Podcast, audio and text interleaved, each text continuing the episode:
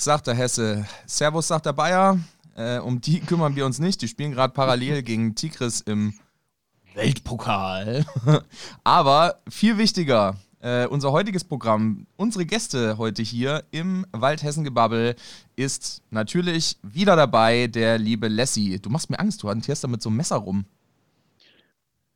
Gude, an apple day keeps the doctor away, sagt man ja so schön. Das ist wie früher der, der unser Fahrschullehrer, Fahrschule Kanakowski, der hat auch mal Apple geschält hinten auf, äh, auf der Rückbank. Grüße nach Bebra. Karakowski. Äh, Karakowski, ja, ja. Ähm, äh, die Älteren werden sich erinnern. Äh, Jan, grüße dich. Hallo, unser Präsident ist wieder an Bord. Hallo, ei Gude.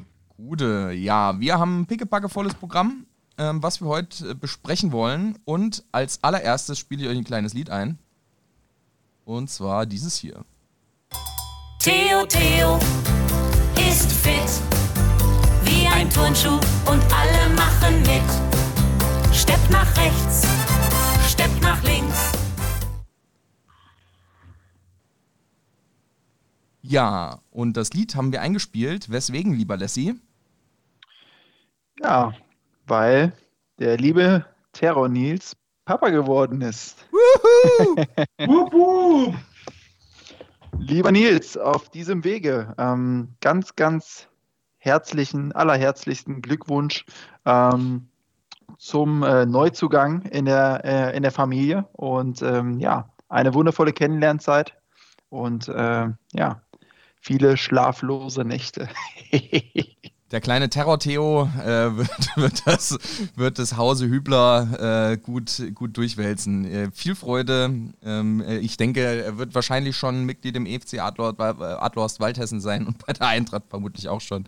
Gucken wir mal. So wie ich Nils kenne, äh, dauert das zumindest nicht sehr lange. Ja, wir haben gleich äh, ja, ein paar andere nette äh, Sachen für euch. Äh, was auch nett war, war das letzte Wochenende. Äh, habt ihr das Spiel gesehen gegen die TSG Hoffenheim? Wir haben jetzt acht Spiele, sieben Siege, ein Unentschieden. Kann man mit leben? Ähm, 3-1 scheint so unser Standardergebnis zu sein, Jan. Hast du es gesehen? Wie fandest du es? Ja, ich habe es gesehen und fand es natürlich überragend.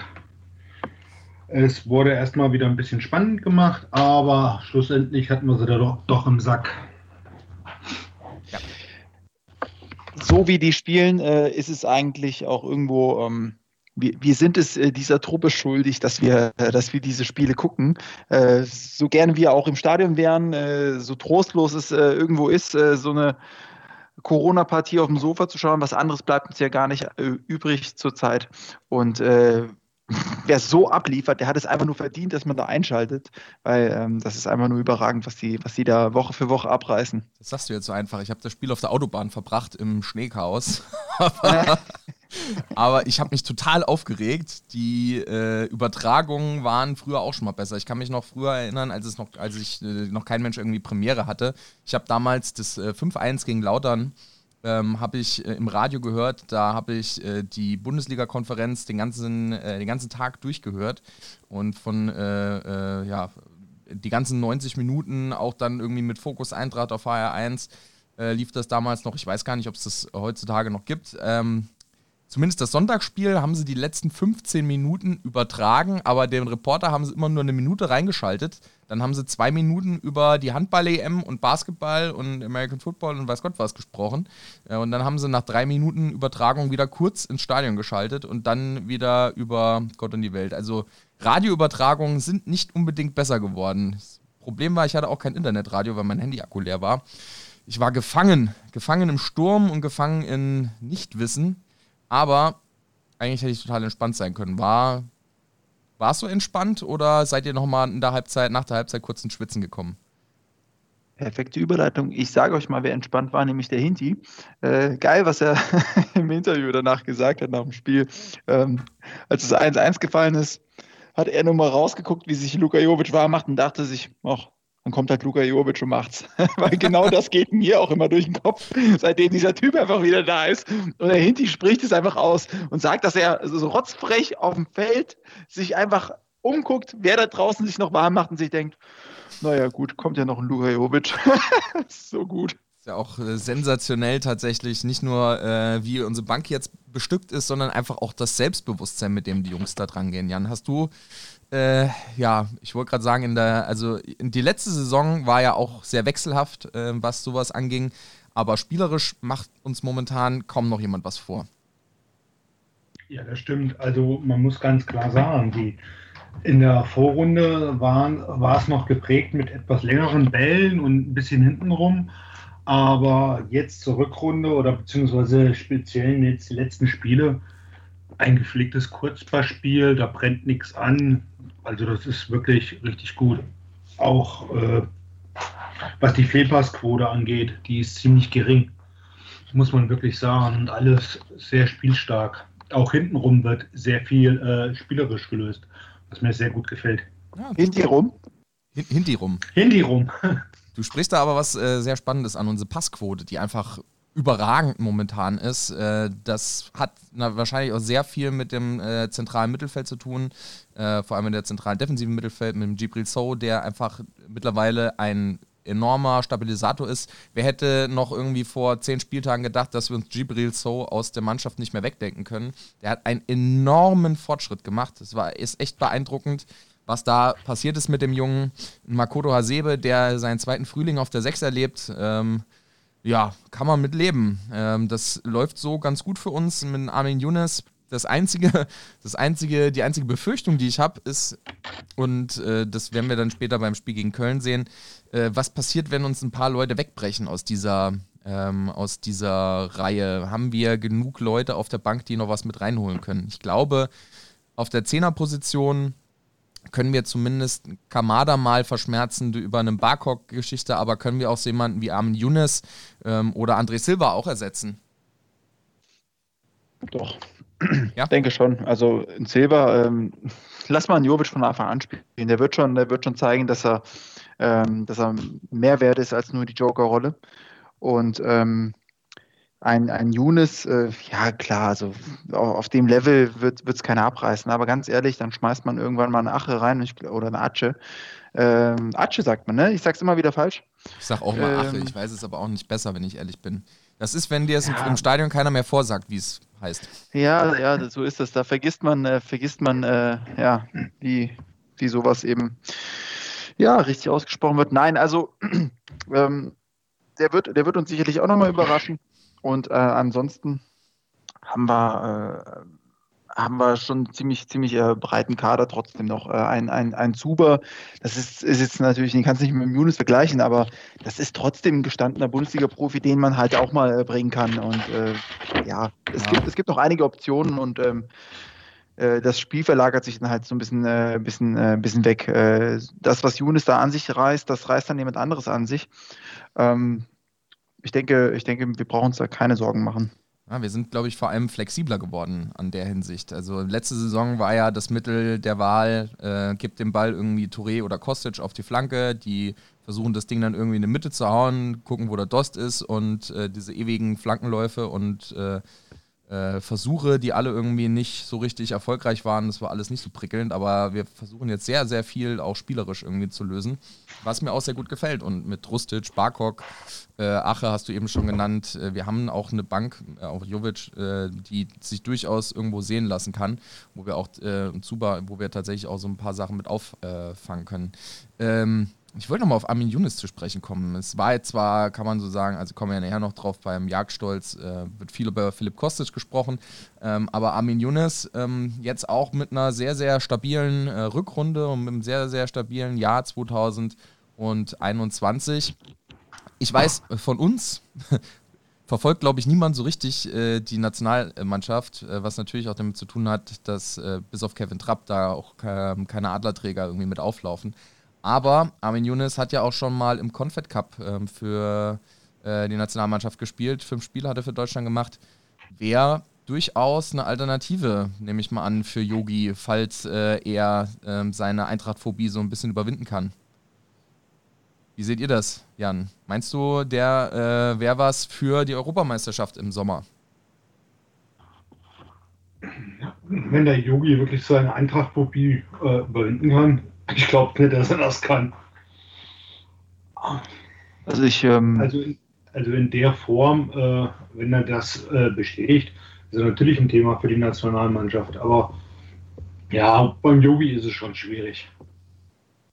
Witzig auf jeden Fall, dass du sagst, weil äh, mir, mir, schoss das neulich auch durch den Kopf. Äh, mir schoss es tatsächlich durch den Kopf. Ähm, habe da aber nicht, äh, nicht groß weiter Gedanken dran verschwendet, weil ich äh, schnell zum Schluss gekommen bin, ach, dieser Kerl ist sowieso so undurchschaubar und ähm, äh, ja, weiß nicht. ja, vielleicht setzen sie da auch eher der gehört, auf. Der gehört auch runter von diesem Posten. Ich meine, mir ja. ist egal, wenn es um Nationalmannschaften geht, dann halte ich es äh, äh, halte mit dem Biało Czerwoni. Ähm, das äh, ist bei mir eben so.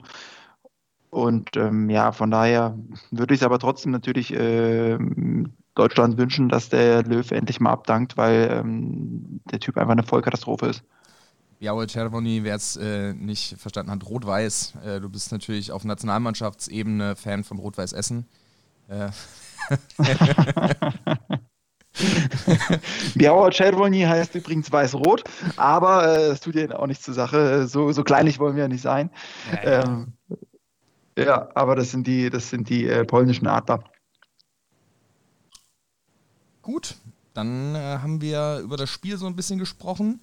Ähm, Philipp Kostic mit dem 1 zu 0, Ilias Bebu mit einer guten Einzelleistung auch zum 1-1 Spiel hätte kippen können. Jan, hast du, ich habe ja eben Lassie schon mal gefragt, hast du gedacht, dass das nochmal in die Hose gehen kann oder hast du gesehen, okay, oder hast dieses Gottvertrauen gehabt, diese Mannschaft, ähm, ja, die gaukelt das Ding jetzt ähm, nicht irgendwie 1 zu 1 zu Ende oder versucht äh, möglichst das Tor irgendwie zu, zu halten, ähm, sondern geht jetzt nochmal nach vorne und äh, mit allem Selbstvertrauen und schießt uns jetzt hier nach Europa. War dir das klar oder hast du auch kurz zu schwitzen angefangen? Also zu schwitzen habe ich nicht angefangen, muss ich ganz klar sagen. Also mittlerweile liege ich so entspannt auf dem Sofa, gucke mir das Spiel an, denke, ach, steht 1-1, okay, dann schießen wir noch eins oder zwei. Ähm, und das meine ich tatsächlich ernst. Also wirklich ganz entspannt, wo ich ganz unaufgeregt denke, okay, komm, äh, wenn ich äh, vorne jetzt noch der Silver 1 macht, irgendeiner trifft sowieso schon. Weil wir wirklich auch spielerisch stark sind und ja, Hoffenheim, natürlich, klar war die ein oder andere Chance da, wo du dachtest, oh, jetzt wird es äh, vielleicht eng, aber ja, Gottvertrauen, dass wir das, dass wir das wuppen, muss ich wirklich sagen. Ja, also so viele waren es, glaube ich, für Hoffenheim dann auch nicht. Zumindest konnte ich das dann in der, äh, es war, glaube ich, das Ding von Belfodil, was er dann ins Außennetz gezimmert hat. Ähm, aber unsere Verteidigung hat nicht mehr so viel ähm, ja, aufs Tor bekommen, äh, haben aber selber ein Tor geschossen in äh, Persona Indica, äh, der dann das 2-1 für uns markiert hat. Und äh, das Ding von Kamada, dieser 40 Meter Diagonalpass, habt ihr sowas schon mal gesehen? Das ist ja abgefangen gewesen. Es war ja, sah ja aus, als ob der als ob das so ein No-Look-Ding war, einfach irgendwie nach vorne gebolzt, aber das war ja tatsächlich, äh, der wollte ihn genau dahin haben, hat man das Gefühl gehabt. Ja. Das, das Lustige war ja dran, ich hätte es in der Gruppe geschrieben, ich würde den Kamada auswechseln, weil der mir überhaupt nicht so gefallen hat. Äh, vorne rum und dann spielt er natürlich so ein, ja, so ein 40-Meter-Pass. Ich gedacht, okay. Deswegen sitzt so Adi Hütter auf der Bank und, nicht, genau, nicht ich. Und nicht der Ronshäuser. Ja, war schon ein geiles Ding, Lassie. Äh, äh, also Vorlage des Jahres ähm, 2021 bisher, Daichi Kamada. Also ich fand die Vorlage jetzt nicht so geil. was soll man dazu anderes sagen? Ich habe gerade mal versucht, was anderes zu sagen, aber klingt doof. Na, in der Kreisliga habe ich, das auch, hab ich das auch schon geschafft. Ja, gut, streng genommen war es auch gar keine Vorlage, weil äh, Kostetsteiner noch abgelegt hat, aber es war ein schöner Spielzug auf jeden Fall, das kann man sagen. 3-1, das ganze ja, Ding dann nach Hause geschaukelt, was mich auch zu unserer Lieblingskategorie bringt. Wenn sie jetzt startet, hoffentlich.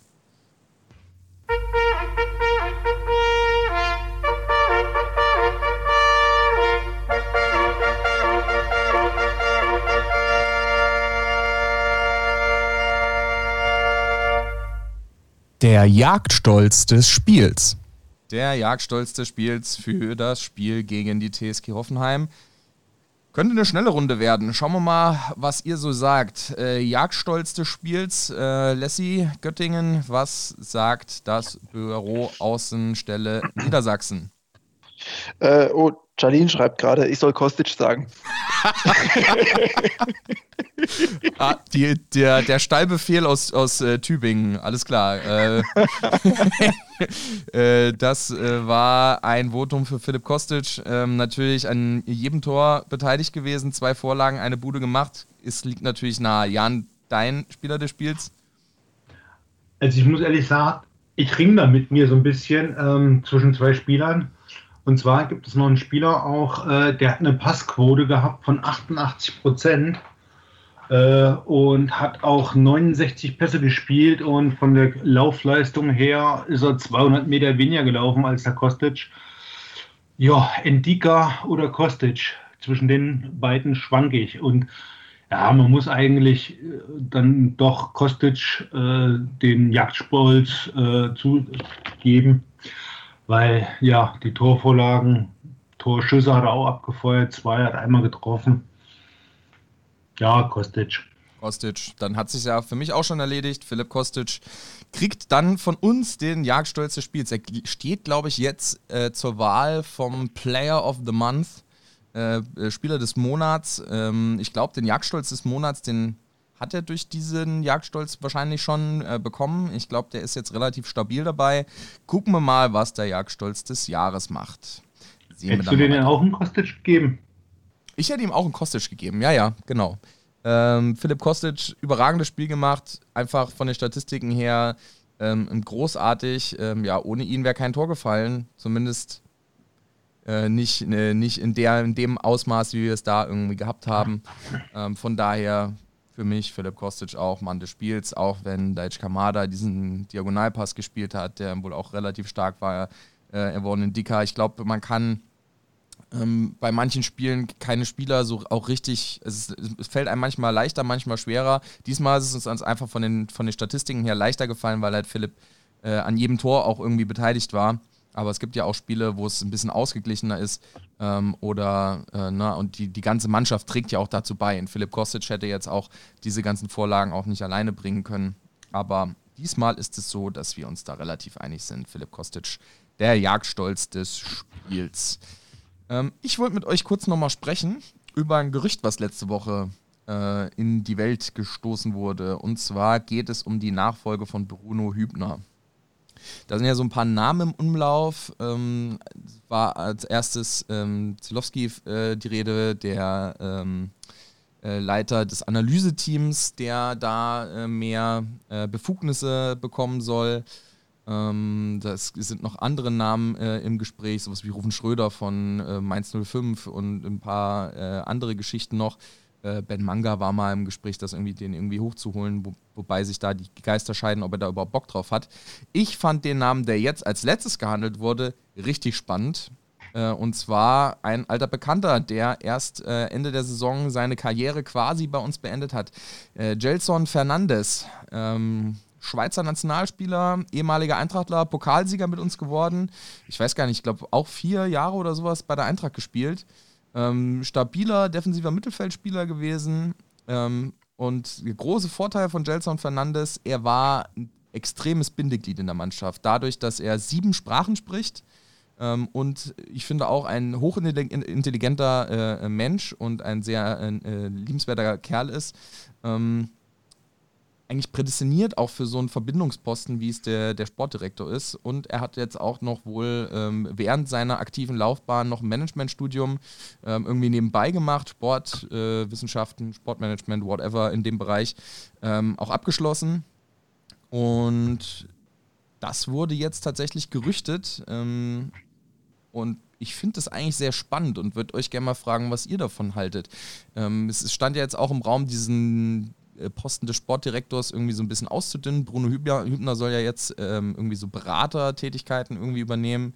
Ähm, ob das überhaupt noch ähm, ja, vonnöten ist.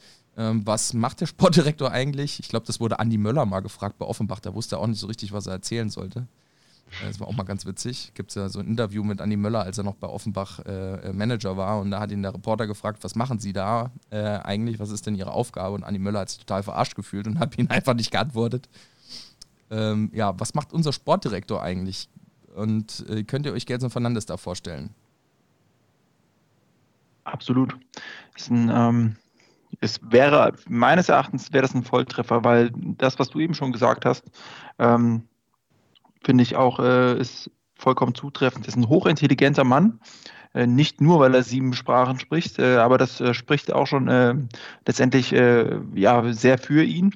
Ähm, wenn du dir mal anguckst, wo der gewesen ist, der war auf der Insel bei City, der war bei Leicester, der war in Italien bei Chievo Verona, der war in Frankreich unterwegs, bei Stade Rennes, bei AS Saint-Etienne, der war bei Sporting Lissabon, ähm, Portugal.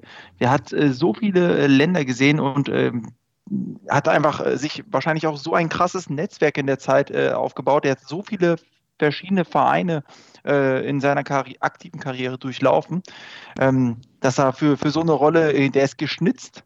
Der, das kannst du dir gar nicht schöner ausdenken. Ähm, und ein kleines, äh, eine kleine Anekdote äh, zu, zu Jason. Äh, diplomatisch ist er nämlich auch äh, und äh, passt damit auch in so eine, in so eine, äh, in die Rolle eines solchen Funktionärs rein, gut rein, meines Erachtens. Ich war mal beim Eintracht-Training und da habe ich Jason Fernandes witzigerweise darauf angesprochen, ob ich ihn oder Thomas Delaney von Dortmund in meiner Kickbase 11 aufstellen soll. Und er meinte, naja, das musst du wissen. Delaney ist auch ein guter Spieler.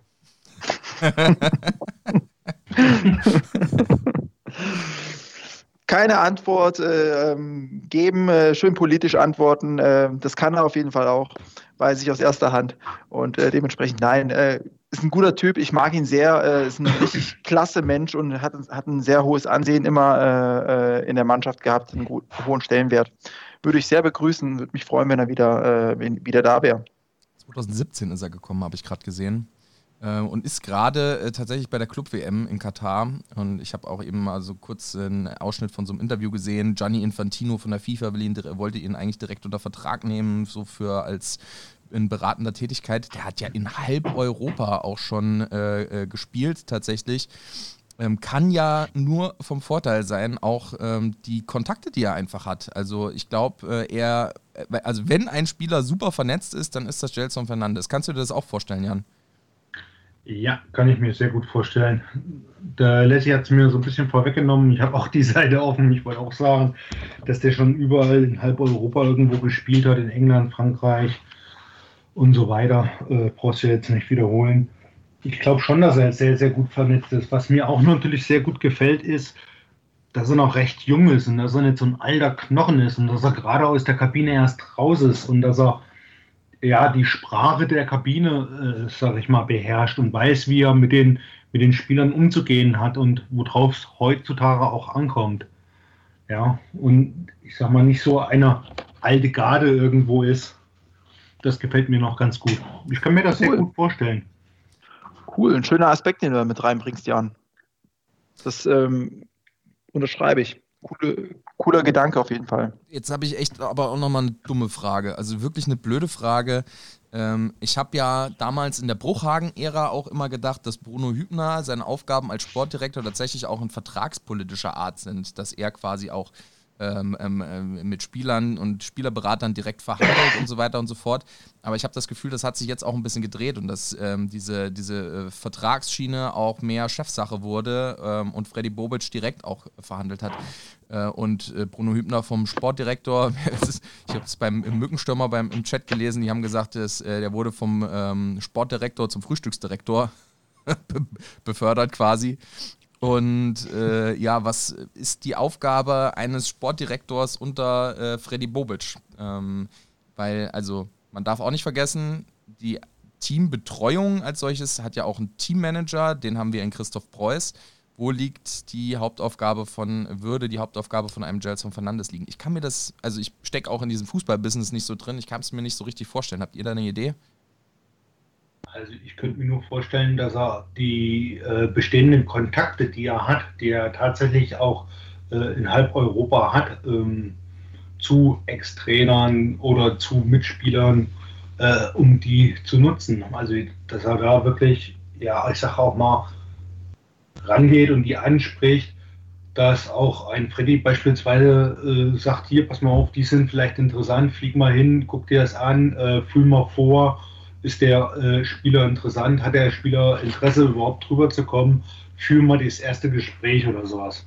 Könnte ich mir schon vorstellen. Also, und dass er sich aber auch im Gegenzug anderweitig wieder einarbeitet und äh, auch den, den Freddy beispielsweise mal ein paar Vorschläge und den Ben Manga. Also ich, ich schätze, das ist so ein Konstrukt, wo man sich ja unterhält. Also ne, so quasi so eine Schnittstelle zwischen Scouting, Analyse und Vorstand.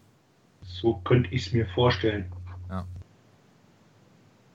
Ja, durchaus möglich. Äh, ja, und natürlich durch seine, äh, seine Nähe an die Mannschaft natürlich auch in, ja, vielleicht auch so einen kleinen psychologischen Aspekt noch mit reinbringen, dass man auch sagt, okay, wir, er ist auch so ein, so ein bisschen in der Betreuung des Teams auch mit involviert und ähm, hält seine Fühler auch mal aus. Ähm, ja, durchaus, durchaus möglich.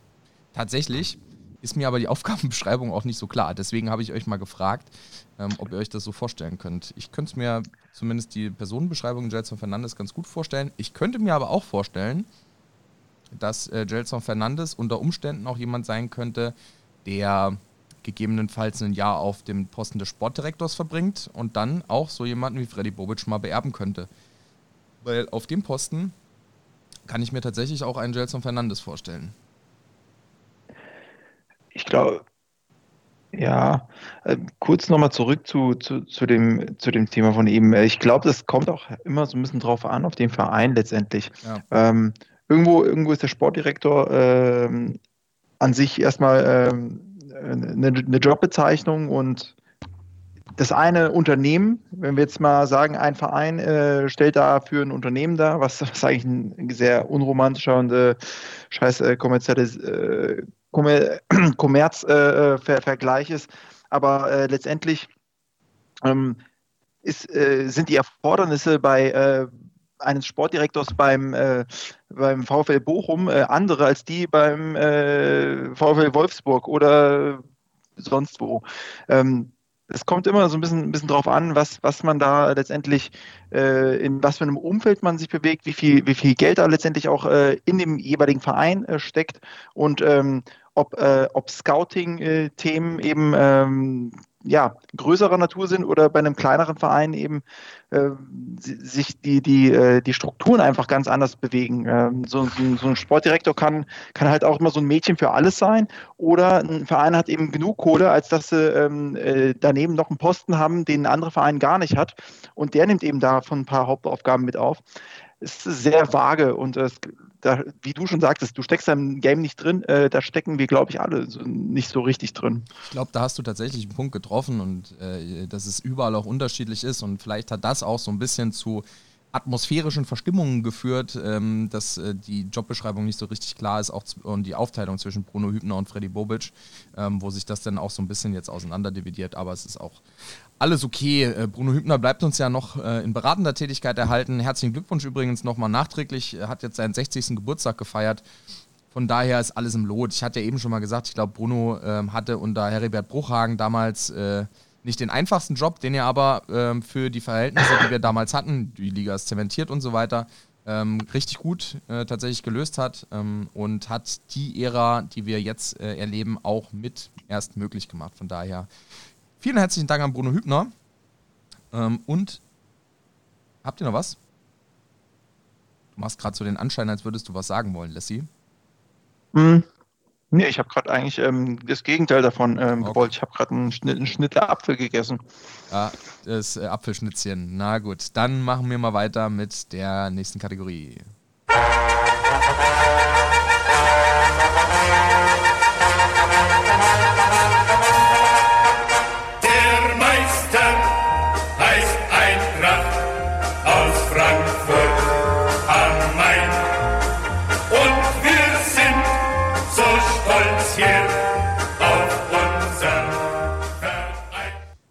Meister heißt Eintracht aus Frankfurt am Main. Die, ein Blick in die Eintracht-Historie. Wir wollen uns jetzt nochmal anschauen, ein Spiel aus der Saison 2005-2006. Heimspiel der Frankfurter Eintracht. Äh, ein sehr denkwürdiges Spiel. Ähm, ich habe das Spiel vom Fernseher verbracht und äh, habe mir hab mein, meinen Augen nicht getraut. Ähm, es ist vor allem durch das Ergebnis sehr äh, ja, bemerkenswert gewesen. Man kennt das Ergebnis zwei Jahre vorher von einem Spiel der Eintracht Aufstiegsspiel gegen den SSV Reutlingen. 6 zu 3 war der Endstand. Wahnsinn, auf jeden Fall. Ähm, wir sind in Führung gegangen durch ein Tor von Janis Amanatidis direkt in der achten Minute, äh, in der zweiten Minute. In der zweiten. In der zweiten Minute. Ausgleich durch Albert Streit. Ganz äh, besondere Grüße an Albert Streit hat ja auch mal für uns gespielt. Vielleicht kommen wir nachher nochmal drauf. Ähm, dann Führung durch Marco Rehmer. Ich weiß gar nicht, ob das das einzigste Tor war, was Marco Rehmer für uns geschossen hat. äh, der ist, ist auf jeden Fall eine lebende Legende. Also ich hoffe, er lebt noch, aber ist auch keine so richtige Legende. Aber er hat zumindest mal für uns gespielt und auch ein Tor geschossen gegen den FC Köln. Äh, das 2 zu 1, ich nehme mal an, durch den Kopfball oder ähnliches. Äh, dann unser Brasilianer, äh, nicht Kajo, sondern Chris. 28 Minute 3 zu 1 und direkt das 4 zu 1 nachgelegt, 35 Minute Benny Köhler. Ja, 4-1 zur Halbzeit. Ähm, Poldi hat nochmal äh, verkürzt auf 4 zu 2 durch einen Elfmeter. Alex Meyer, Duri Cha haben nochmal erhöht auf 5 zu 2 und 6 zu 2. Und ja, Alpay hat in der 90. Minute noch einmal auf 6 zu 3 verkürzt, hat aber auch nicht so viel geholfen. Ja, Wahnsinnsspiel damals gewesen mir vor allem deswegen noch so krass in Erinnerung, weil kurz danach, jetzt muss ich gucken, ob es kurz danach oder kurz davor war. Ich glaube, es war kurz davor. Ja, genau, kurz davor, äh, das Spiel fand am 25.10. statt, kurz davor am 20.10. war das Spiel der Eintracht im DFB-Pokal gegen den FC Schalke 04 in der zweiten Runde, das die Eintracht mit 6 zu 0 gewonnen hat auch ein Wahnsinnsspiel. Da war ich tatsächlich im Stadion, äh, damals im Oberrang gestanden, habe noch äh, ein paar Freunde irgendwie mit dabei gehabt und ähm, damals auch keine Dauerkarte, 2005, 2006. Aber äh, ja, wir haben damals in äh, quasi einer Woche zwölf äh, zu drei Tore geschossen ähm, und haben, ich glaube, trotzdem die Saison auf Platz 14 dann äh, beendet. Allerdings mit dem DFB-Pokalfinale noch gekrönt und in dem nächsten Jahr dann europäisch gespielt. Und man darf das auch nicht vergessen, dieses Jahr war quasi die Pre-Adlerhorst-Waldhessen-Ära. Die letzte Saison, äh, die es gab, ohne unseren Fanclub. Wir wurden äh, tatsächlich in dieser Saison gegründet. Ähm, zum, äh, zum Anfang, äh, nee, Quatsch, zum Ende der Saison im Frühjahr ähm, hat unser EFC das Licht der Welt erblickt und im nächsten Jahr folgten dann äh, die Fahrten und die Späße, die es so ja, legendär gemacht haben. Ähm, habt ihr noch Erinnerungen an das Spiel? Nee. ein Anekdötchen, ein Anekdötchen noch. Herbert Fandl äh, war damals Schiedsrichter ähm, beim Spiel gegen den ersten FC Köln. Falls ihr euch noch erinnern könnt, Herbert Fandl hat auch das DFB-Pokalfinale im selben Jahr gegen die Bayern gepfiffen, wo es auch strittige Situationen gab. Ich kann mich an eine Elfmetersituation gegen Janis Amanatidis äh, erinnern, die nicht gepfiffen wurde und noch so ein paar andere Sachen. Äh, Fandl war dann nicht mehr wirklich beliebt in Frankfurt. Äh, bei dem Spiel ging es noch, danach wurde es schwieriger. Äh, daran kannst du dich aber noch erinnern, Jan. Herbert Fandl, ja. rotes Tuch.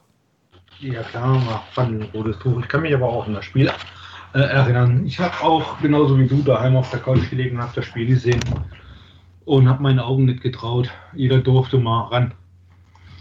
Ja, jeder Damalige Trainer Friedhelm Funkel.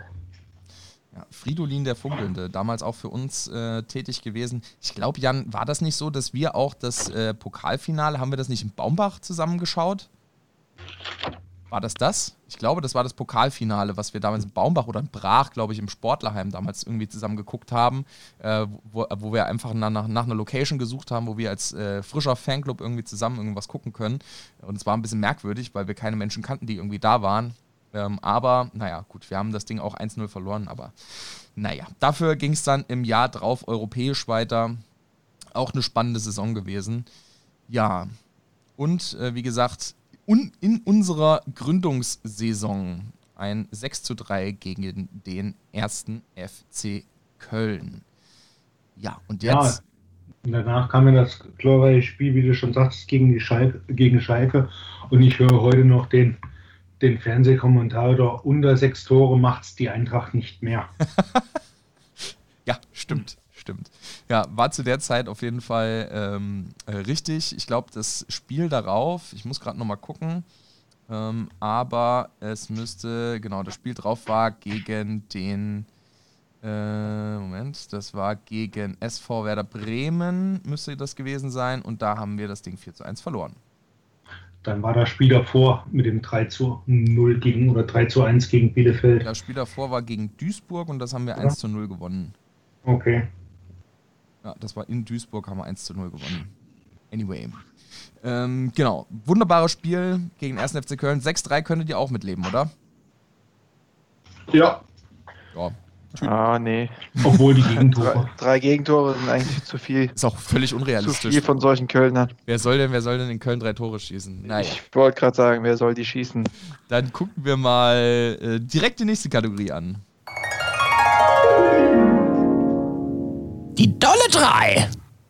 Wir befassen uns jetzt mit den Dollen 3 und wir haben uns für die heutige Folge was ganz Besonderes ausgedacht für euch.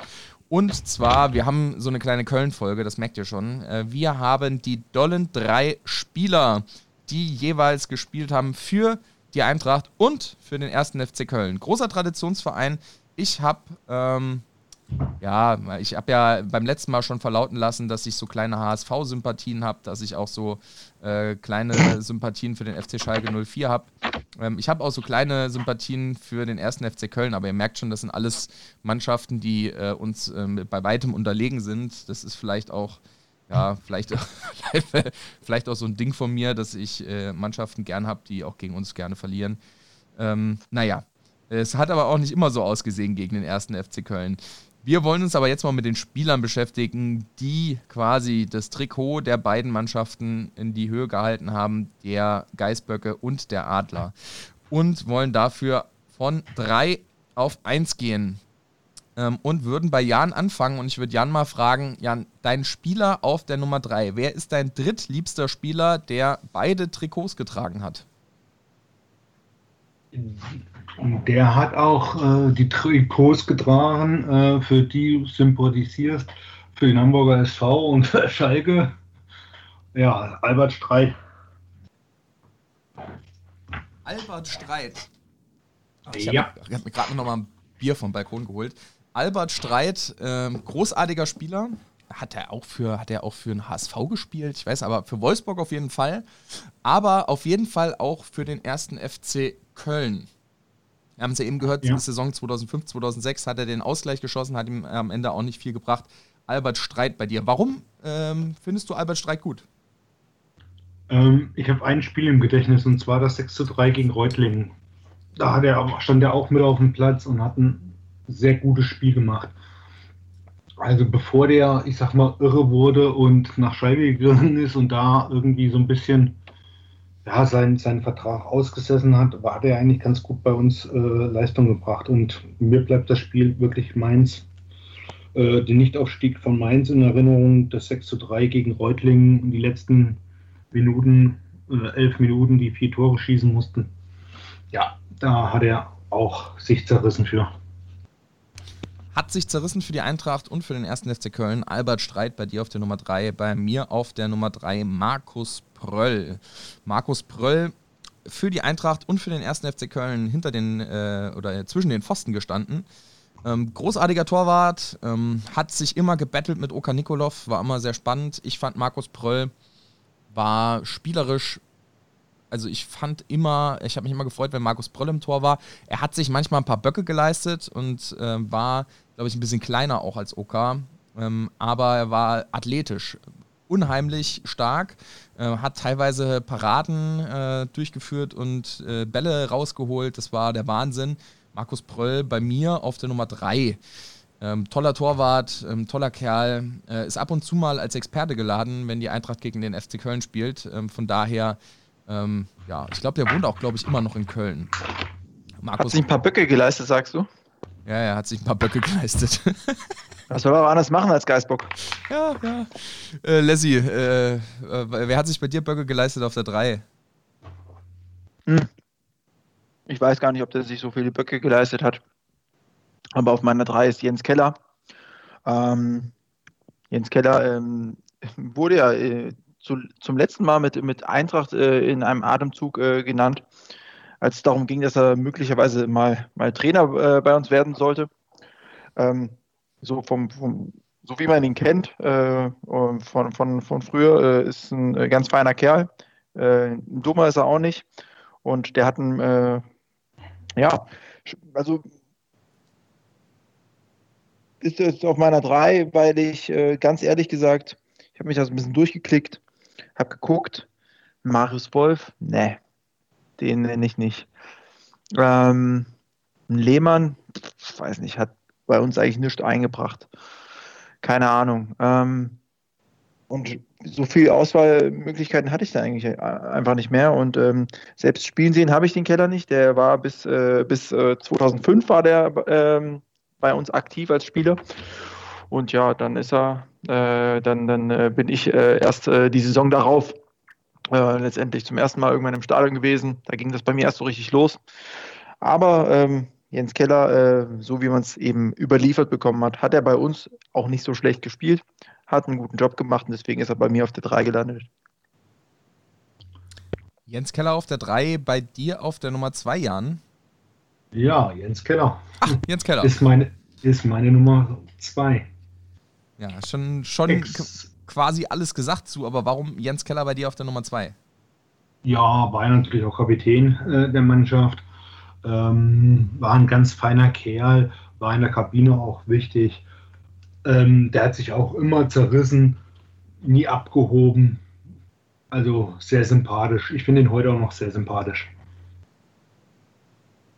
Ja, Jens Keller bei dir auf der Nummer 2, bei mir auf der Nummer 2. Ja, jemand, äh, den ich im Nachhinein wahrscheinlich eher in die dreckigen drei gepackt hätte. Aber ähm, ich habe ihn aus irgendeinem Grund jetzt in die dollen drei mit reingenommen, weil ich einfach äh, fand, dass er auch nicht so schlecht war, wie ihn manche irgendwie gesehen haben. Ähm, hat aber, war auch ein kleiner Wandervogel, äh, wenn man so sagen darf. In der Saison 2003, 2004 zu uns gekommen, hat tatsächlich nur ein Jahr für uns gekickt. Markus Kreuz, wer sich noch erinnern kann. Ähm, linkes äh, Mittelfeld, quasi so eine Art Kostic-Ding, ähm, aber ja, natürlich spielerisch wesentlich limitierter, aber ich aus irgendeinem Grund fand ich den Typen geil. Im Nachhinein, als ich jetzt mir seine Laufbahn angeguckt habe, hätte ich ihn niemals in die Kategorie mit aufnehmen dürfen, weil ich, ich zitiere, ausgebildet beim, bei Kaiserslautern, dann äh, zum FSV Mainz 05 gewechselt, bei Hannover gewesen, dann zu Köln, von Köln zur Eintracht, dann bei Rot-Weiß Erfurt gewesen, dann äh, nach Spanien und dann ähm, zu Kickers Offenbach, bei Kickers Offenbach gewesen, dann von den Kickers zum FSV, das geht noch und dann wieder zurück äh, Richtung äh, Rheinland-Pfalz. Also äh, zusammengefasst, er hat gespielt bei Kaiserslautern, Mainz und Offenbach äh, und bei der Eintracht. Äh, der Mann kennt keinen Schmerz, weil er so ein harter Typ ist. Bei mir auf der Nummer 2, Markus Kreuz. Dreckiger geht's ja nicht. Ja. Dreckiger geht's nicht, weil er so ein, weil er so ein, äh, ja, weil er so ein Kreuz hat. Markus Kreuz bei mir äh, auf der Nummer 2. Äh, Leslie, wer schafft es bei dir auf die Nummer 2? Auf meiner 2 ist der Markus Bröll. Markus Bröll, haben wir eben schon drüber gesprochen, aber ich will ähm, nochmal betonen, dass er äh, in seiner letzten Saison in der Hinrunde, bevor er sich dann verletzt hat und Oka natürlich einspringen musste, wie immer, wenn sich irgendwie der etatmäßige Keeper verletzte, ähm, ähm, zum ähm, Spieler der Hinrunde, also zum, zum Torwart der Hinrunde letztendlich gewählt wurde, vor Oli Kahn, in Oli Kahns, äh, äh, glaube ebenfalls die letzte Saison. Ich ah. wurde denn zum Torwart der Hinrunde gewählt, das ist ja auch spannend hochinteressant. Ja, dann Markus Pröll. Und jetzt wird es interessant. Jetzt geht es um die Nummer 1. Die Nummer 1 für Jan. Wer ist deine Nummer 1 Spieler, die gespielt haben beim 1. FC Köln und bei der Eintracht? El Presidente, it's your turn. Tja, die direkt bei Köln gespielt haben oder die, die, die von Köln gekommen sind? Äh, der, der hat aber einen Umweg noch gemacht. Das macht ja nichts. Das macht nichts. Gut, dann sehen wir, glaube ich, alle den gleichen. Ne? Äh, der wohnt hier in Bad Hersfeld. Uwe Bein. Den habe ich tatsächlich nicht. Ähm, aber ja, ich habe damit gerechnet. Uwe Bein. Ja, warum ja. Uwe Bein? Äh, warum Uwe Bein? ich glaube, Uwe Bein brauchen wir nicht erklären. Tödlicher, tödlicher Mittelfeldspieler mit dem tödlichen Pass. Weltmeister. Nee, brauchen wir nicht erklären, oder? Wenn du das nicht willst, musst du das nicht. Geni gen genialer, äh, genialer Fußballer. Äh, konnte den tödlichen Pass spielen, den heute der June spielt. Der hatte absoluten Überblick gehabt. Ähm, er war zwar, ich sag jetzt einfach mal, trainingsfaul, aber äh, gehörte einfach ja zu, zu, den, zu den Akteuren, die, die man trotzdem gern gesehen hat. Also ich kann auf jeden Fall sagen, zu Uwe Bein, wer ihm mal einen Gefallen tun will, ähm, kann ihm mal eine schöne, gute Zigarre kaufen.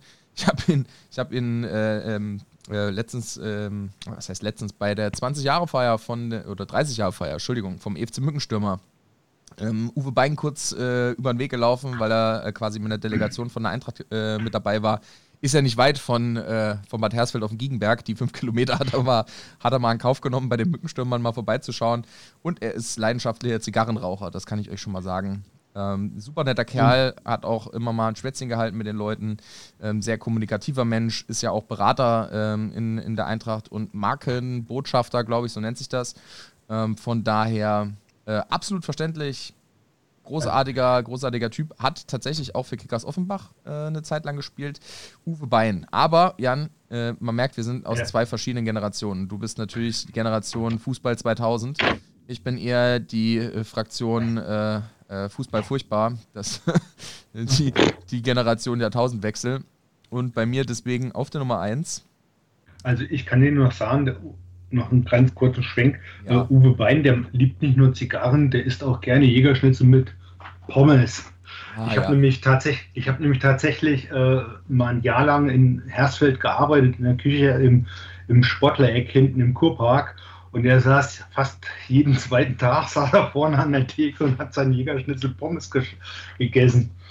Was ich ihm natürlich dann auch gekocht habe, aber äh, ich, sehr netter Kerl extra gut gewürzt. Also wer Uwe was Gutes tun will, Zigärchen und äh, Jägerschnitzel Pommes, dann funktioniert das Ganze. Von daher hört sich auf jeden Fall schon mal höchst sympathisch an. In, Im Bierchen ist wahrscheinlich auch noch okay. Ähm, genau, aber ich wollte gerade sagen, wir sind zwei verschiedene Generationen. Fußball 2000 und Fußball furchtbar zum Jahrtausendwechsel. Bei mir auf der Nummer 1 äh, tatsächlich zum Jahrtausendwechsel ein Spieler, der gespielt hat bei uns ähm, und äh, und für den ersten FC Köln, allerdings eigentlich seine erfolgreichste Zeit äh, bei der Eintracht hatte. Ähm, gekommen 1999 vom KSC, gegangen ähm, in äh, der Winterpause 2003 äh, tatsächlich äh, direkt zum SC Freiburg, damaliger äh, Aufstiegsgegner. Ja, mehr oder weniger. Das war damals ein Riesenskandal. Äh, in der Zweitligasaison von der Eintracht zum direkten Aufstiegskonkurrenten zum SC Freiburg gewechselt. Ähm, ja, Rolf Christel Guimien. Äh, man äh, nannte ihn auch, ich hab, wir hatten letztens auch erstmal drüber äh, gesprochen in einer anderen Gruppe, den Flickflack-Toni. Immer wenn er ein Törchen geschossen hat, hat er, hat er seine, ja, seine Runden in der Luft gedreht. Großartiger Spieler, offensiver Mittelfeldspieler. Ähm, ja, hat Wahnsinnstechnik äh, äh, gehabt, hat sehr, sehr viel rausholen können, aber das war auch jemand aus der Kategorie in Frankfurt brillant, woanders ziemlicher Käse. Ähm, hat beim SC Freiburg nicht mehr ganz so viel auf die Ketten bekommen, ist dann zum ersten FC Köln ablösefrei gewechselt und in Köln hat er gar nichts mehr hinbekommen, wurde dann ähm, tatsächlich vereinslos und ist dann vereinslos irgendwann zum Vorgängerverein äh, der BSG Chemie Leipzig zu Sachsen-Leipzig gegangen und hat dann seine Runden durch die ja, unteren Ligen gedreht, ist dann nochmal nach Paderborn, glaube ich, in die dritte Liga gegangen und hat seine Karriere 2018 beim SSV Merten beendet. Da hat er tatsächlich vier Jahre gekickt. SSV Merten. Die spielen in der Merkur Arena. Wahnsinn. Sechste Liga. Ja. Rolf Christel Gimier, habt ihr an denen noch Erinnerungen? Mm, nee.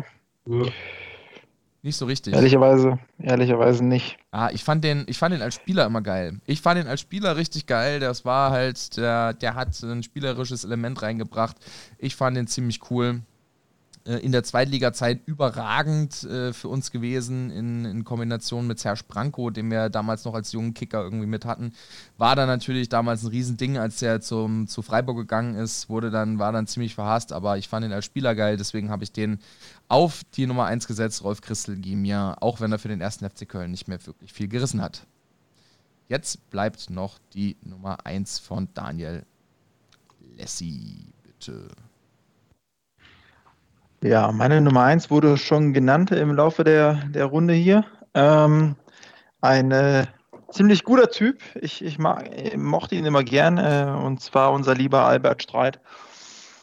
Ähm, und wenn ich jetzt äh, an Albert Streit äh, zurückdenke, ähm, bleibt, äh, bleibt, ich glaube, hatte ich im Zuge des Podcasts auch irgendwann schon mal drüber gesprochen, als wir gegen Bielefeld gespielt haben.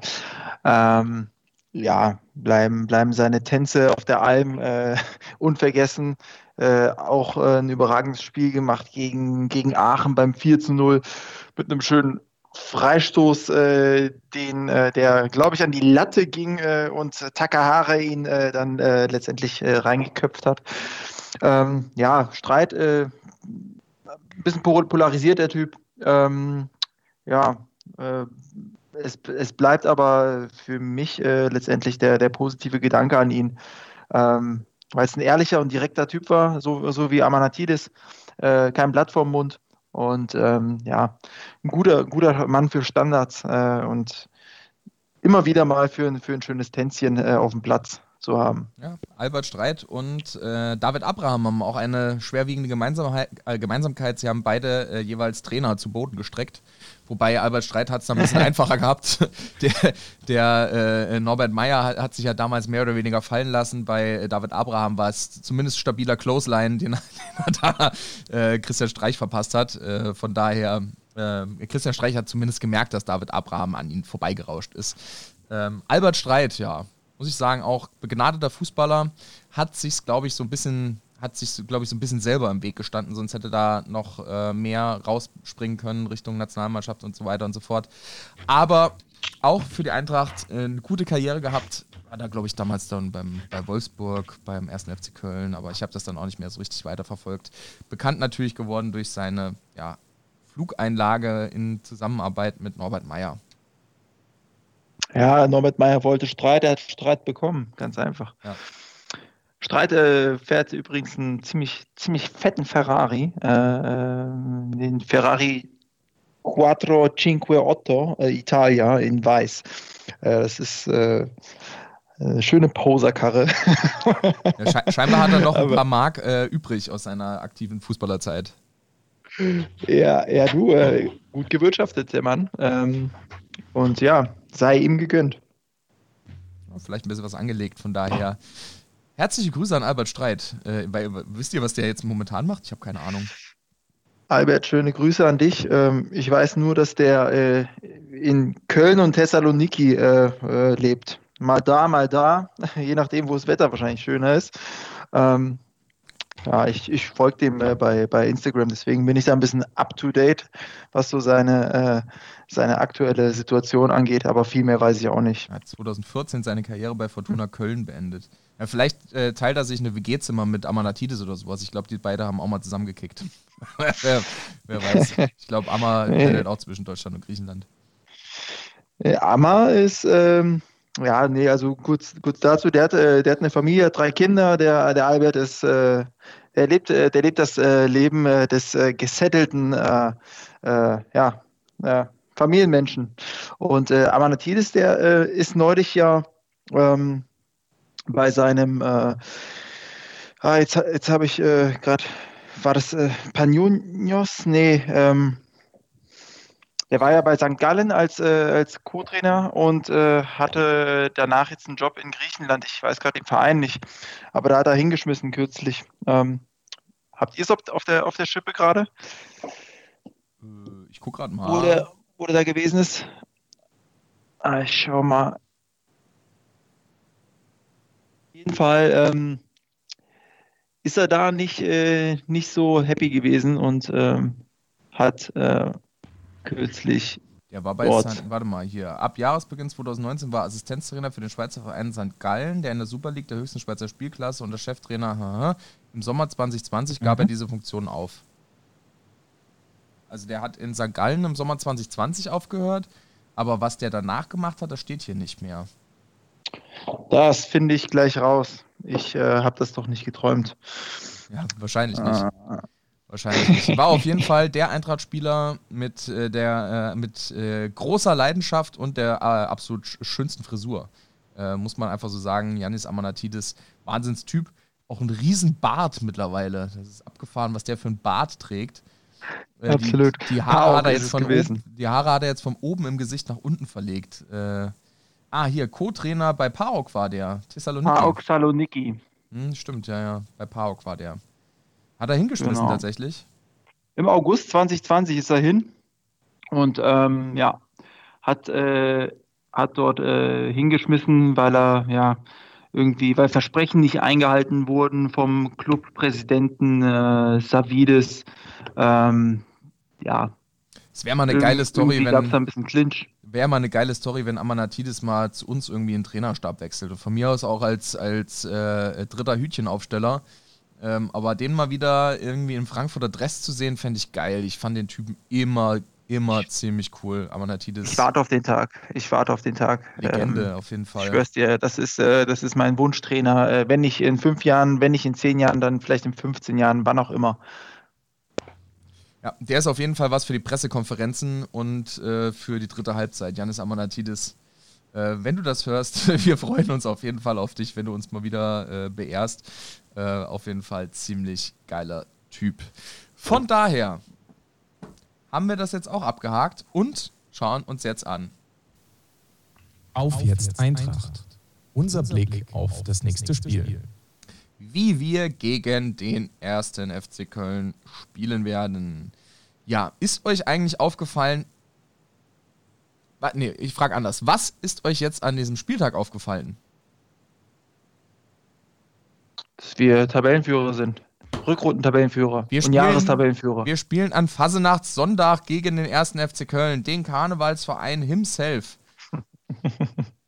wäre tatsächlich, äh, wenn in Frankfurt jetzt das Stadion offen wäre, ach, das ist auch so ein Ding, was ich eigentlich nicht mehr hören kann, aber wenn in Frankfurt das Stadion offen wäre, äh, der Alkoholpegel wäre unfassbar hoch.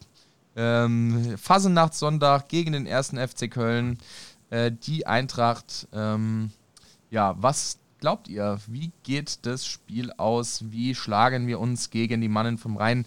Äh, der erste FC Köln hat ja tatsächlich ähm, das Derby gewonnen letzte Woche gegen Mönchengladbach. Drei Tore, äh, nee, drei Schüsse, zwei Tore. Äh, Elvis hat genetzt. Elvis Rexbejai, äh, zwei Tore gemacht für den ersten FC Köln. Die Gladbacher haben kurzzeitig mal ausgeglichen, aber haben nicht so richtig was gegen die Defensive ausrichten können. Und wenn man bedenkt, erster FC Köln hat auch eine extrem, extrem gute ähm, Statistik gegen die Mannschaften aus dem oberen Tabellendrittel, gegen Wolfsburg unentschieden gespielt, gegen Dortmund gewonnen, ich glaube gegen Leipzig gewonnen. Ähm, die sind der, und gegen Gladbach jetzt gewonnen, die sind der Favoritenschreck.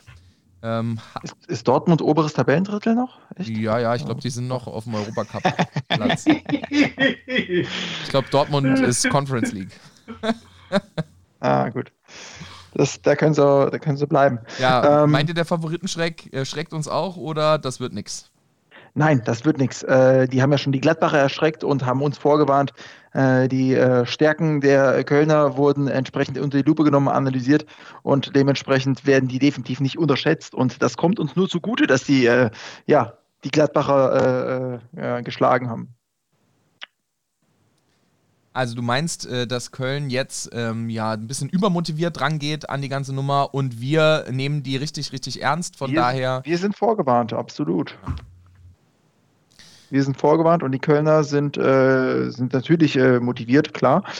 Ähm, die wollen das raus aus dem Tabellenkeller. Äh, auch wenn sie jetzt gegen, äh, gegen äh, Gladbach nicht, nicht gewonnen hätten, wären die motiviert an die Sache gegangen, keine Frage. Ähm, aber so gesehen ähm, ja, werden die, werden die jetzt nicht eine Siegesserie gegen Gladbach äh, starten, die gegen äh, so eine starke Eintracht fortführen? Das glaube ich nicht. Ja. Gladbach hat natürlich auch auf sieben Spieler direkt in der Anfangsformation verzichtet, hat das alles irgendwie komplett umgestellt. Das war alles auch so, ja, naja, äh, wie soll ich sagen, ein, ein wenig unterschätzt, glaube ich, das Team äh, vom FC. Ähm, wenn man sich das so ein bisschen anguckt, sind die auch schon sehr, sehr stabil. Ähm, André Duda, ähm, Wahnsinns-Pass gespielt zum 1-0, direkt irgendwie, ich weiß nicht, erste Minute oder sowas, haben die direkt äh, das 1-0 geschossen. Ähm, die haben einen äh, Neuzugang, Emmanuel Dennis, äh, aus Frankreich sich geholt. Auch ein, ein, richtig guter Spieler, der direkt irgendwie eingeschlagen hat beim FC. Ähm, und spielen ja, in der Rückwärtsbewegung mit einer Fünferkette, in der Vorwärtsbewegung mit einer Dreierkette. Es sieht so ein bisschen so aus wie bei uns, nur dass wir mit einer Doppel-6 und einer Doppel-10 spielen. Ähm, aber die stehen auch sehr, sehr tief. Ich habe mir das Spiel auch noch mal ein paar Mal in der Wiederholung angeguckt. Wenn du dir anguckst, wie tief die Kölner stehen, dann wird es echt für unsere ja, Ballstaffettenkönige ganz schön schwierig, da hinten rauszukommen. Du glaubst aber auch, dass das funktionieren würde, Jan, oder? Hm, natürlich glaube ich, dass das was funktioniert. So spielstark, wie wir in den letzten Spielen sind und, und so ballsicher wir sind. Auf jeden Fall. Ja, ist ja verrückt äh, tatsächlich, wenn man das mal sich so vor Augen führt, ähm, dass wir gerade gegen Mannschaften aus dem unteren Tabellendrittel häufig sehr, sehr schlecht ausgesehen haben, weil wir in Ballbesitzphasen auch oft nicht wussten, was wir mit dem Ball anfangen sollen. Ich glaube, das hat sich echt komplett gedreht. Ich glaube, unsere Jungs, unsere Jungs können jetzt sehr, sehr gut mit, äh, mit dem Ball auch im Ballbesitz umgehen. Und ja. Schauen wir mal, wie es denn wird. Was sind denn eure Aufstellungstipps. Wir fangen mal so an. Was glaubt ihr, ähm, wie Adi Hütter die Mannschaft umstellen wird? Wird es überhaupt irgendeine Umstellung geben? Wir fordern ja seit, ich weiß nicht, drei oder vier Wochen dieselbe Aufstellung. Äh, ich sag sie einfach mal und dann guckt ihr mal, ob ihr das immer noch äh, für, für gut haltet. Äh, Innenverteidigung bleibt alles gleich. Hinteregger, Indika, Tuta. Ähm, auf der Doppel-6 mit äh, Rode und äh, So. Ähm, auf den Außen mit Kostic und Durm. In der Mitte mit Armin Younes und der Doppelsturm mit Jovic und Silva. Ist es immer noch die Aufstellung, die wir fordern würden, die wir uns gerne angucken würden? Ähm, oder sagt ihr, meine Fresse, es hat so gut mit der Doppelzehn funktioniert? Soll er es einfach dabei belassen? Ich habe da äh, eine ganz spezielle äh, Idee. Und man könnte meinen, dass, äh, dass jetzt gerade gegen die Kölner äh, der Hütte jetzt sagt, komm, jetzt machen wir doch mal die Doppelspitze, äh, geben wir mal richtig Vollgas. Ich sage aber, dass wir die Aufstellung mit einer Doppel-10 spielen, ähm, mit Kamada und Younes. Und als einzige Spitze ähm, ja, die Überraschung des Spieltages, Jovic mal von Anfang an. Mal eine schöpferische Denkpause äh, für, äh, nee, nicht eine schöpferische Denkpause, eine schöpferische Pause. Eine Denkpause hat er nicht, nämlich nicht verdient. Eine schöpferische Pause für, äh, für äh, André Silva und einfach mal so aus, äh, aus Anerkennung äh, an Jovic äh, und um das Teamgefüge natürlich auch so ein bisschen ja, happy zu halten, Silva mal sich ausruhen zu lassen, würde ich sagen. Ja, man könnte sich natürlich auch äh, damit rausreden, dass man sagt, man schont jetzt André Silva für, für die Bayern, die dann äh, tatsächlich die, die Woche drauf schon direkt anstehen. Äh, ja, möglich wäre es. Äh, ich halte es nicht ganz für realistisch, aber mal auch ganz spannend. Jan, äh, wie siehst du das? Äh, ich glaube, hintenrum brauchen wir uns keine großen Gedanken machen, aber strittiger Punkt immer Doppel-6 und Doppelsturm oder Doppel-10. Wie sieht deine also, Aufstellung aus? Doppel 6, aber nicht mit Rode, sondern mit Hasebe. Ich bin ein absoluter Hasebe-Fan. Weil der ist einfach nur geil in seinem Alter. Und ich finde, ja, Rode kann man immer noch bringen, wenn es noch ein bisschen Kampf benötigt oder ein bisschen Absicherung, ein bisschen mehr. Also ich würde tatsächlich mit Hasebe wieder beginnen. Ja, never change a winning team. Also ich würde direkt anfangen, auch mit Silver vorne. Obwohl ich natürlich auch ja, Doppelsturm sehen würde, gerne sehen würde, Jovic und Silva, aber ich würde auch mit dem Silva äh, vorne beginnen. Der Junge hat so viel Selbstbewusstsein. Äh, warum soll ich ihm das, ich sag mal in Anführungszeichen, wegnehmen? Ja. Also bei, bei einer Personalie bin ich mir ziemlich sicher. Und die betrifft die nächste Woche. Ich bin mir zu 100% sicher, dass Adi Hütter Stefan Ilsanka gegen die Bayern auflassen wird, äh, auf, auflaufen lassen wird. Äh, das äh, ist so sicher wie das Arm in der Kirche, weil Adi Hütter gegen die, ja, gegen die Mannschaften oder gegen vor allem die sehr, sehr starken Mannschaften, RB Leipzig, Dortmund und ähm, den FC Bayern, immer irgendwas aus dem Hut zaubert und meistens ist das irgendwas Stefan Ilsanker, der äh, einem Robert Lewandowski oder wem auch immer äh, so auf die Eier geht, ähm, äh, dass, dass er spielen wird. Deswegen gehe ich davon aus, dass er wahrscheinlich Hasebe jetzt bringt und die nächste Woche dafür schonen wird und dafür ähm, Ilse äh, Lewandowski, Lewandowski die, die, Knochen brechen darf. Äh, deswegen ja, gehe ich auch davon aus, dass Hase ähm, wahrscheinlich auf der Doppel-6 spielt. Ich würde mir aber wünschen, wenn ich mir was wünschen dürfte, dass es den Doppelsturm gibt, weil es jetzt gegen den ersten FC Köln irgendwie der richtige Moment wäre, finde ich. Ähm, auf der anderen Seite könnte man auch denken, okay, gegen die Bayern wird wieder irgendwie alles anders. Dann bringt er vielleicht gegen die Bayern den Doppelsturm und Ilse oder sowas. Aber mal gucken. Ich bin gespannt. Ähm, mal, mal schauen, wie es wird. Ähm, und wenn Doppelsturm, wer spielt dahinter? Junis. Junis. Ja, dann würde ich Kamada dafür rauslassen.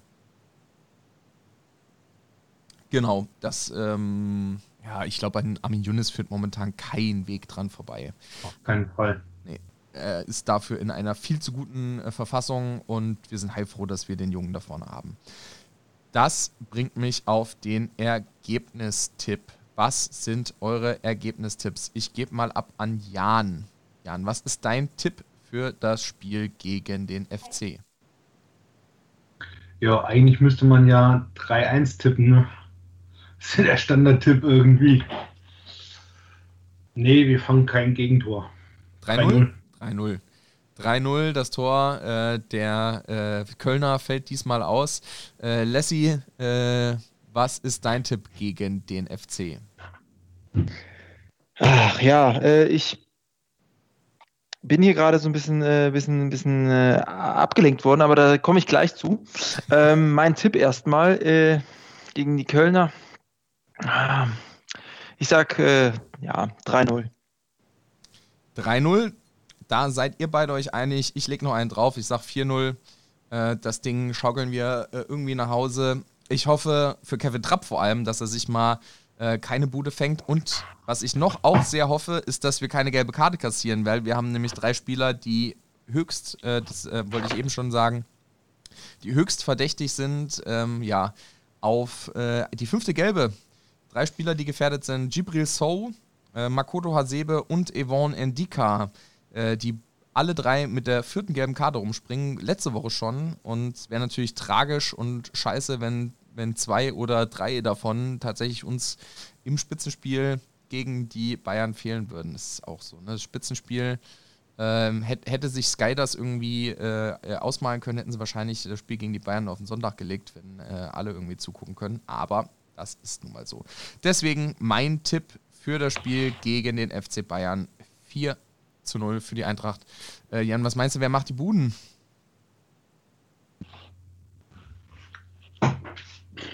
Der Hindi ist nochmal reif für 1. Der Silver macht 1. Und wer macht das dritte? Wer macht das dritte?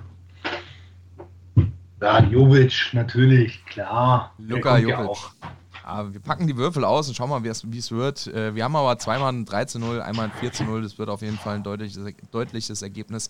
Wir hoffen auf ein, äh, ja, auf ein gutes Spiel unserer Eintracht. Ähm, ich glaube tatsächlich, das Spiel wird entschieden durch ein frühes Tor von uns. Wenn wir ein frühes Tor schießen und nicht ein frühes Tor fangen, kann das ein relativ äh, ja, gemächlicher Abend und deutlicher Abend für uns werden je länger wir am 0 zu 0 hinterherlaufen oder äh, sofern wir einen, einen, äh, ja, einen, äh, einen Treffer gegen uns kassieren, kann das tatsächlich sehr, sehr schwierig werden, weil die Kölner tatsächlich in der Rückwärtsbewegung relativ stark sind und ähm, ja, und sich, wenn, ich, wenn man sich das Spiel gegen, gegen Gladbach angeschaut hat, äh, auch nicht so viele Chancen von den Gladbachern zugelassen haben. Von daher schauen wir mal, wie es wird. Äh, ein frühes Tor wäre sehr, sehr wichtig. Schauen wir mal, wie es passt. Aber selbst wenn ein frühes Tor fällt gegen uns, ähm,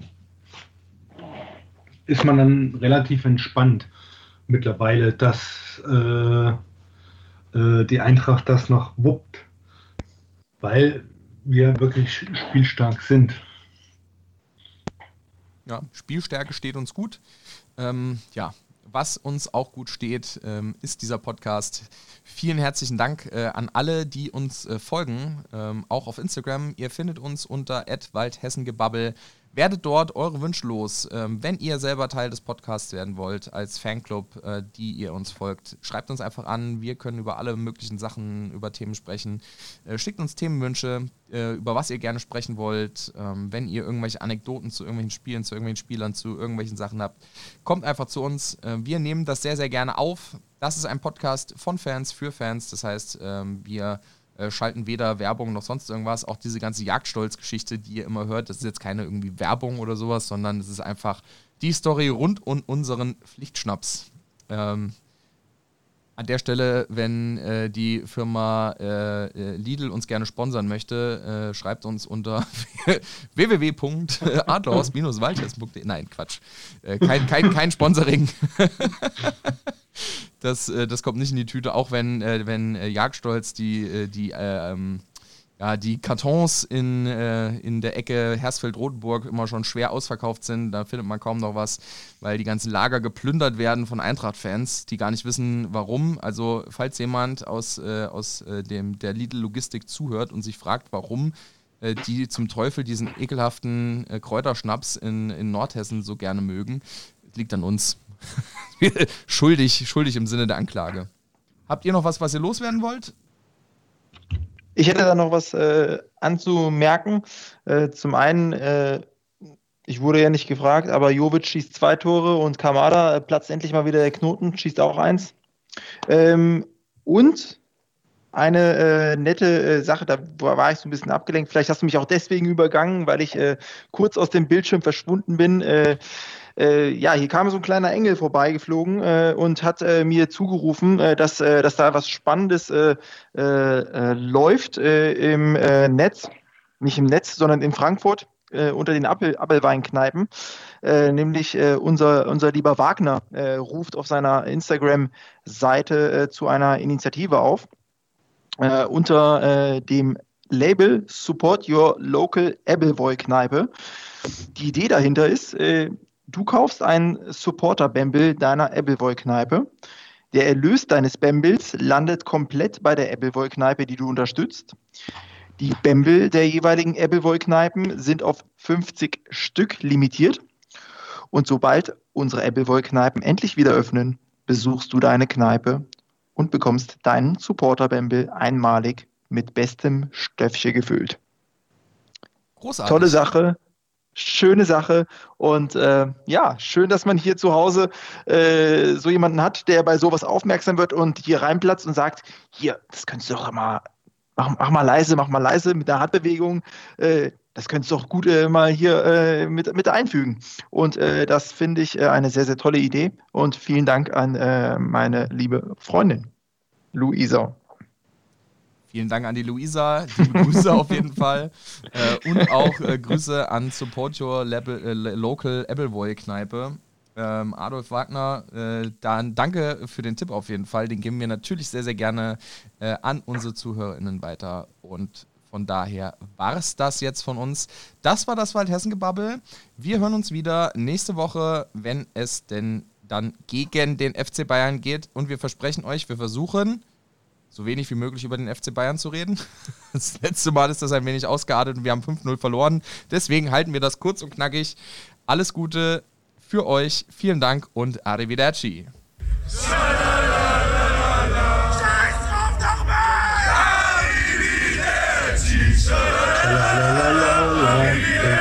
Yeah.